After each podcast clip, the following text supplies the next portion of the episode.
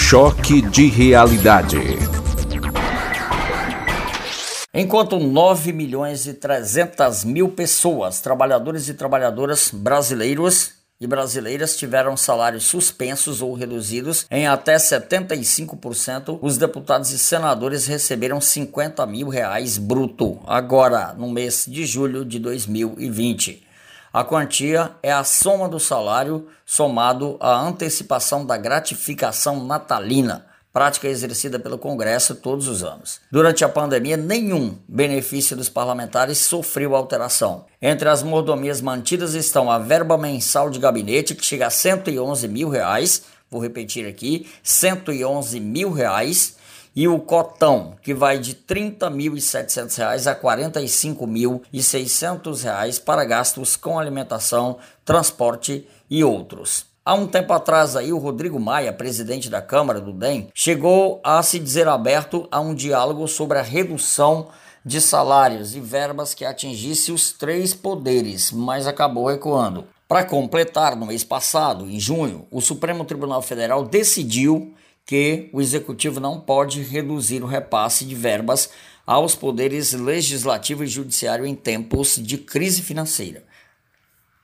Esse é o tipo de informação que precisa com que nós precisa que nós façamos reflexões profundas sobre o que estamos vivendo nesse país, como é que as coisas são realmente nesse país, o que é que acontece atrás dos bastidores e que a gente só fica sabendo de tempos em tempos quando algum órgão de comunicação resolve noticiar fatos desta natureza. Porque na maioria das vezes a gente passa batido sem avaliar, sem, sem se importar, sem buscar saber o que realmente está acontecendo. 9 mil e 7, 9 milhões, aliás, e 300 mil pessoas tiveram ou um emprego perdido ou tiveram redução de até 75% dos seus salários para não ficarem desempregadas durante essa pandemia. Além dos que foram, entre aspas, agraciados com 600 reais durante cinco meses do governo federal, mas que tiveram a cesta básica aumentada, tiver todos os produtos de consumo básico necessário aumentados na hora em que o dinheiro chegou na conta, rapidamente inflacionou o mercado e um quilo de arroz, enfim, tudo que se consome no dia a dia teve aumento.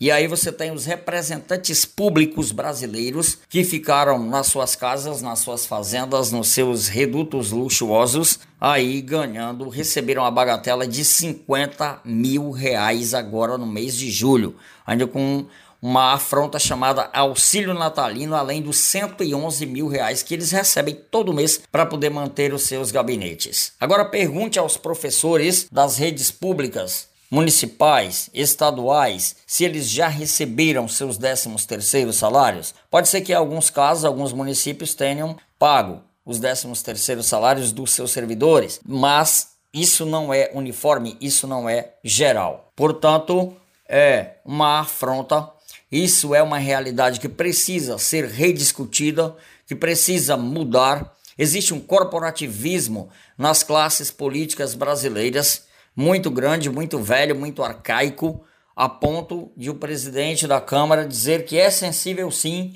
a mudar, mas se os outros poderes também mudarem. Quer dizer, ele não pode dar exemplo. A casa que ele gerencia não pode sair na frente e dar o exemplo de redução dos salários Primeiro, não era para existir 13º salário para deputado federal. Para que 13º salário para deputado federal? Isso é para trabalhadores. Deputados federais não podem se colocar em pé de igualdade com a classe trabalhadora brasileira. Nem deputado estadual não pode se colocar em pé de igualdade, nem vereador. Os escândalos políticos são enrustidos nesse ponto porque eles fazem questão de manter tudo em sigilo para que a população não saiba as aberrações, as barbaridades que acontecem lá nos meandros do poder. Como é que alguém pode chegar em público e alegar que os recursos estão diminuindo, que não é possível comprar respiradores para os hospitais municipais, que não é possível distribuir máscara gratuita para a população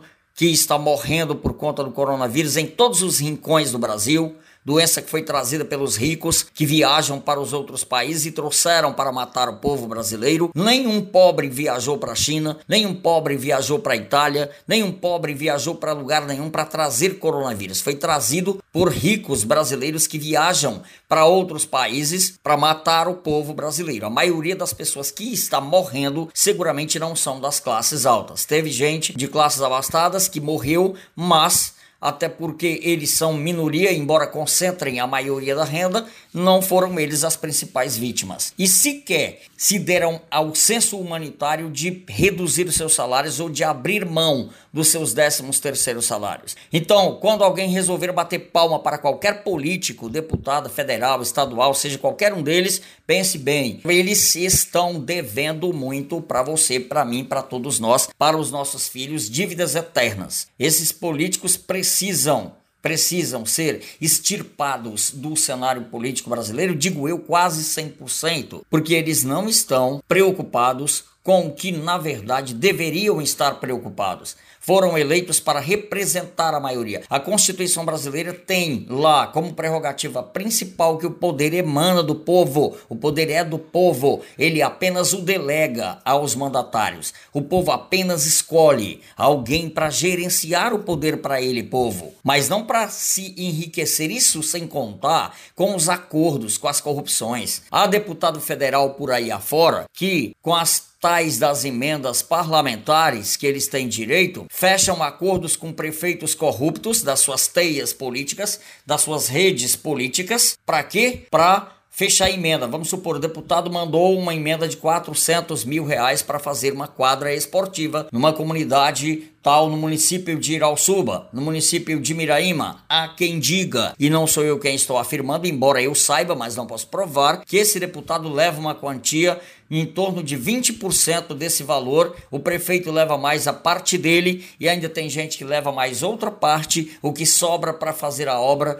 é uma parte minguada e é por isso que grande parte das obras do seu município foram reformadas no ano passado ou já esse ano e o reboco pouco já está caindo, despencando, já está deteriorada. Por quê? Porque ela precisa realmente ser desse jeito, ter obsolescência pro, é, programada, acabar logo para poder sofrer outra reforma e esses mal gestores, esses políticos de caráter moribundo ficarem se enriquecendo e formando caixa 2 para se eternizarem no poder toda fé que eu tenho, eu tô ligado que ainda é pouco. Os bandidos de verdade estão em Brasília, tudo solto. Eu quero ver meu povo todo evoluir também. Que importa é se sentir bem, que importa é fazer o bem. Eu quero ver meu povo todo prosperar também.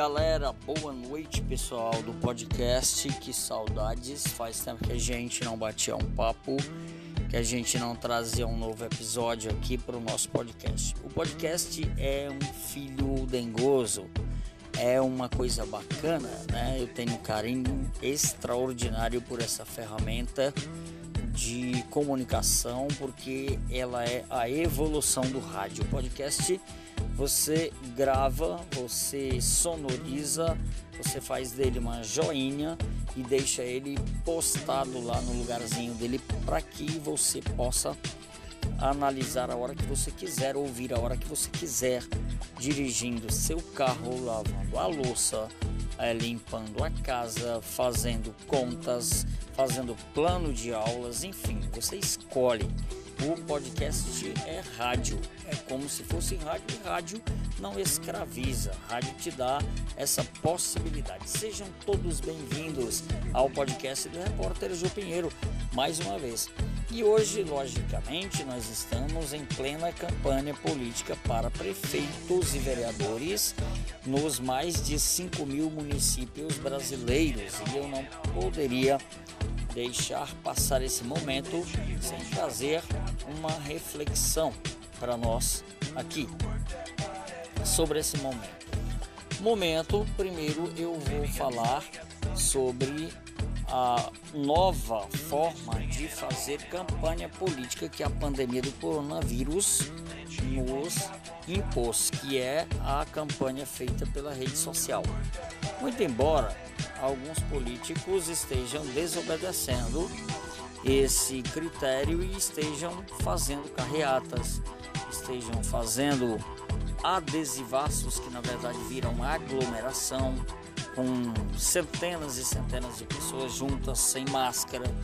A pandemia do Covid-19 foi a maior catástrofe da humanidade que se tenha notícia nos últimos nos últimos não, nos muitos e muitos anos, né? Definitivamente foi uma catástrofe sem precedentes no mundo inteiro e alguns países estão experimentando a dolorosa segunda onda e a gente precisava obedecer esses critérios e não fazer isso. Mas os políticos estão desobedecendo. O fato é que, mesmo assim, nota-se algo bem diferente do que era feito antes, do que foi feito em 2016 na campanha política para prefeitos e vereadores no Brasil, porque naquele momento e em momentos anteriores eram comícios com milhares de pessoas, eram carreatas e carreatas acontecendo nos mais pequenos lugarejos do Brasil até os maiores e praticamente tudo ao mesmo tempo, como se tivesse um padrão, fosse obrigado a fazer aquilo para poder mostrar as propostas dos candidatos. Isso gera uma divisão maior ainda, que a política já gera por si própria, mas gera todo um gera conflitos, gera baderna, gasta dinheiro, enfim, não tem precedentes o que uma carreata e um comício gera de coisa ruim é definitivamente melhor do que coisa boa. E agora com a campanha, com a, com a perdão, com as regras da, de combate à pandemia, as coisas modificaram e os candidatos podem aparecer na rede social, podem fazer seus projetos, dividir eles em páginas, elas podem ser colocadas em forma de lives, elas podem ser colocadas em forma de vídeo no YouTube, podem ser compartilhadas nas outras plataformas, como Instagram, como Facebook, como Twitter, enfim. Elas têm inúmeras maneiras de chegar até o eleitor para que ele possa discernir quem realmente é o melhor, tanto para vereador como para prefeito. Então, esse é um legado da pandemia, indiscutivelmente. Todas as coisas da vida têm sempre uma dupla face, sempre algo que se pode tirar proveito e nesse caso dá para tirar proveito desse, desse legado, né? que pelo menos deveria ser um legado. Deveriam os políticos legisladores brasileiros aproveitarem e transformar em lei né? e extinguir aquele formato velho de fazer política e passar a fazer nos moldes de 2020, de mostrar, né? Fazer propaganda política, não é fazer política, propaganda política. A política é feita de outra forma, que nós trataremos aqui neste podcast também. Mas também, afora isso, pessoal, o que não podemos esquecer é que nós temos que escolher quem nos governar a partir de 2021. Nós estamos vivendo um momento de muita reflexão. Nós tivemos sete meses e ainda estamos em reclusão por causa desse evento que eu acabei de falar, catastrófico, triste, doentio e que nos dava a possibilidade de melhorar, como nós já colocamos aqui neste podcast, esta reflexão. E parece-me que nós não chegamos a isso. Quando nós vemos políticos construindo hospitais de campanha para ganhar dinheiro, político desviando verba de comprar respiradores, enquanto as pessoas choravam seus mortos, enquanto faltava caixão, enquanto a dor virava padrão mundial, políticos brasileiros fizeram isso. E tá aí as operações da Polícia Federal mostrando, tá aí os telejornalismos, a mídia, enfim, mostrando o, esses, essas essas mazelas deploráveis dos nossos representantes.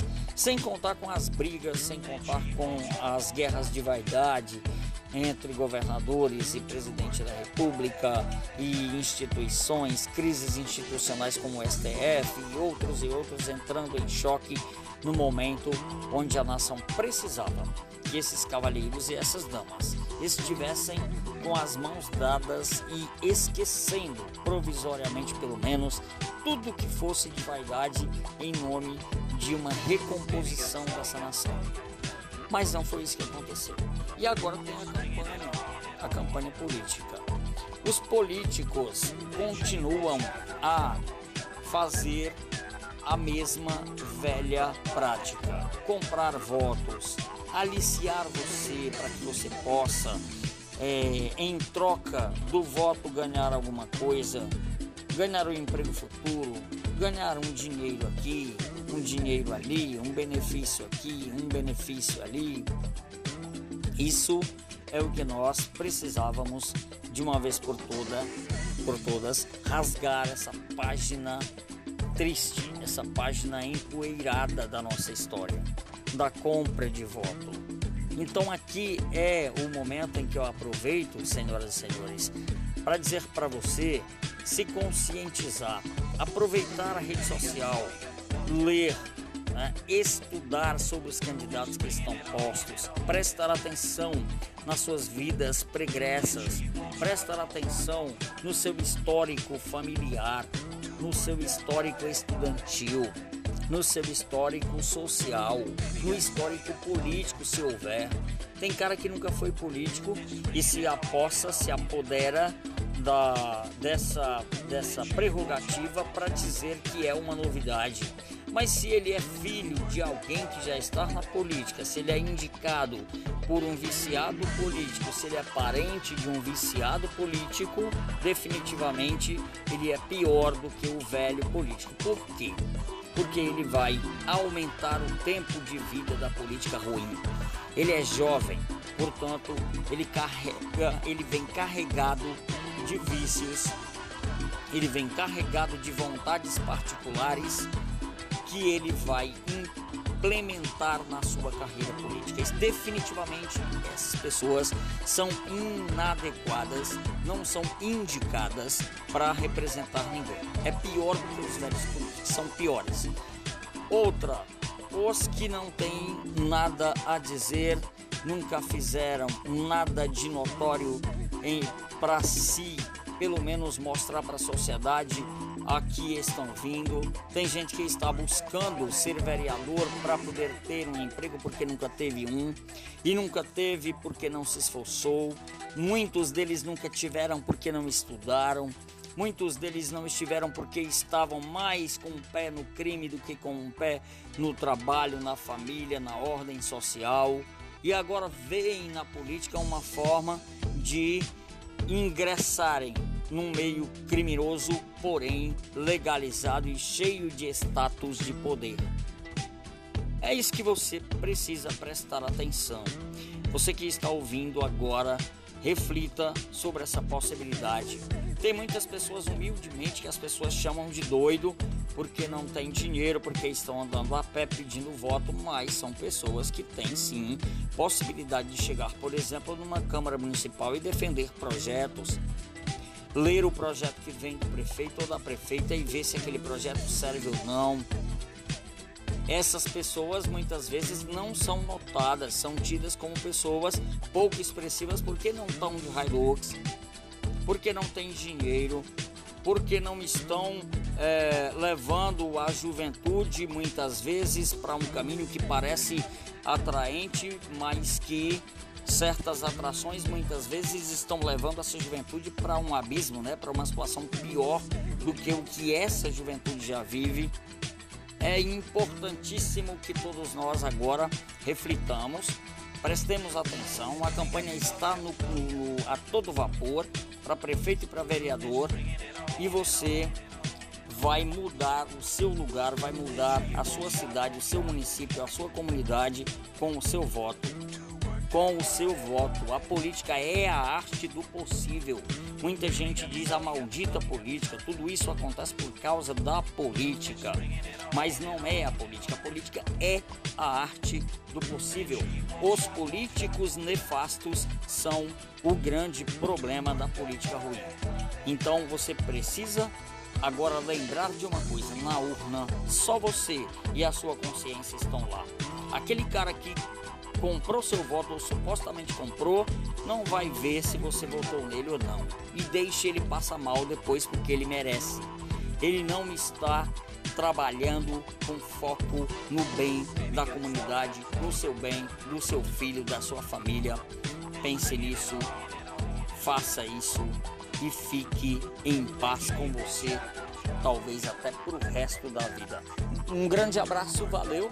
Dá lá o seu a sua seguida no nosso podcast e a gente volta logo logo com mais uma dessas reflexões para que você possa estar talvez a partir disso mudando a sua forma de pensar e a sua forma de viver. Valeu.